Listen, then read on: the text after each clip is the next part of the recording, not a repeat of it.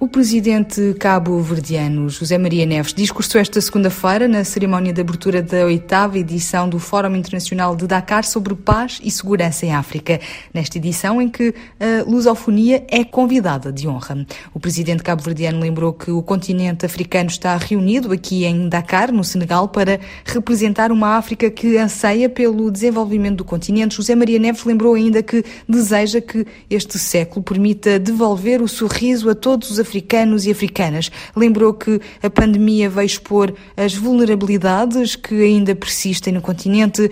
Sublinhou que os efeitos das mudanças climáticas, a insegurança alimentar, as desigualdades e conflitos perturbam a paz e a estabilidade do continente. Cabo Verde marca presença neste fórum por motivos estratégicos, afirmou à RFI o presidente de Cabo Verde, José Maria Neves, defende que só uma África mais forte e inclusiva poderá conduzir a uma paz e estabilidade e, em consequência, um desenvolvimento do continente africano. Questionado sobre o conflito na Ucrânia, o chefe de Estado cabo-verdiano sublinhou que a inflação aumentou significativamente desde o início do conflito e que Cabo Verde sente as consequências desta guerra, uma vez que o arquipélago importa 80% dos cereais. No entanto, esta crise pode ser uma oportunidade para a África, lembra o presidente de Cabo Verde, José Maria Neves. Para nós, eh, Cabo Verde, enquanto um pequeno Estado insular em desenvolvimento, a presença aqui é estratégica. Eh, não temos problemas de instabilidade. Cabo Verde foi um país sempre muito estável e eh, um país que tem se afirmado, tem se desenvolvido. Hoje é um país de rendimento médio e é um país onde as instituições funcionam e é um país de boa governação. De todo modo, eh, nós somos um participante ativo no processo de construção da paz e da estabilidade a nível do continente africano. Queremos um continente de paz e de estabilidade para poder desenvolver-se e resolver os principais problemas que existem no continente. E disse, quando da abertura desta cerimónia, que queria devolver o sorriso a todos os africanos e africanas. Qual é que é o desafio de Cabo Verde? Eh, eu disse que eh, nós queremos representar uma outra África, uma África positiva, uma África com ambição, uma África que quer desenvolver-se para devolver o sorriso a todos os africanos. Nós pensamos que, tendo em conta os recursos da África, as capacidades existentes na África, todos os talentos, a imensa diáspora do continente. É possível mobilizar tudo isto e pôr ao serviço do desenvolvimento. E se tivermos uma África mais moderna, mais próspera, uma África mais forte, uma África mais inclusiva, será possível então ter mais paz e ter mais estabilidade e, consequentemente, muito mais desenvolvimento. Quais é que são, portanto, as estratégias para conseguir esse fim numa altura em que o mundo está a braços com uh, vários conflitos uh, armados, não só no continente africano, como também na Europa com a Rússia e a Ucrânia, com uma escassez de energia, com uma escassez de cereais? Cabo Verde já está a ressentir, como todos os outros nós países? já estamos a ressentir, há um aumento muito grande da inflação, o custo de vida está a aumentar, a pandemia trouxe mais, mais pobreza, trouxe muito mais desigualdades, muito mais desemprego e depois veio a guerra na Ucrânia e com todos os seus impactos econômicos, particularmente a nível da inflação, os cereais, e nós importamos cerca de 80% e também a nível da energia.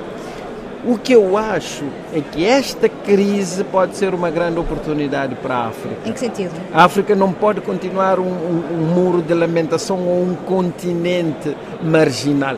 Tem que aproveitar para fazer os investimentos que são necessários para revolucionar a agricultura, por exemplo, para revolucionar a pecuária e a indústria agroalimentar no continente africano, para, por exemplo, fazer a transição energética há enormes capacidades para a produção de energia eólica e para a produção de energia solar, para a produção de hidrogênio verde.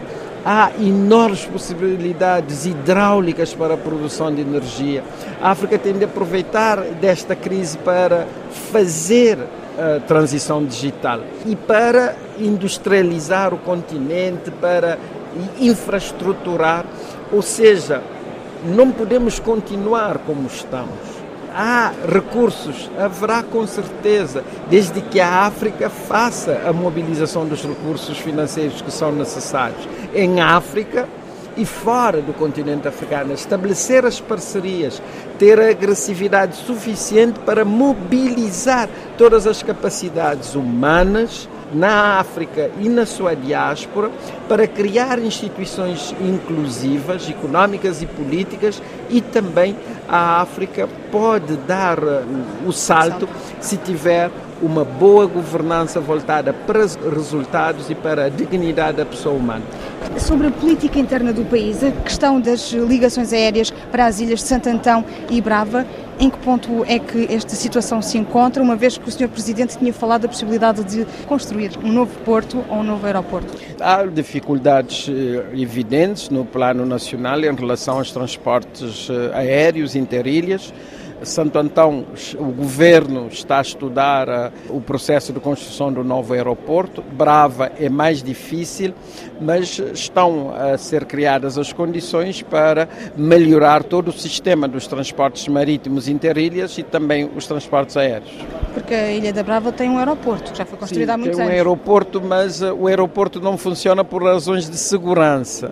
Portanto, a Ilha Brava neste momento é servida somente com transportes marítimos. Que olhar é que tem sobre o êxito de mão de obra de Cabo Verde para, nomeadamente, o turismo algarvio? Não, a, a, a mobilidade de mão de obra é natural neste mundo de hoje, desde que seja uma mobilidade regulada eh, que não cause transtornos e graves constrangimentos ao funcionamento do tecido produtivo cabo-verdiano.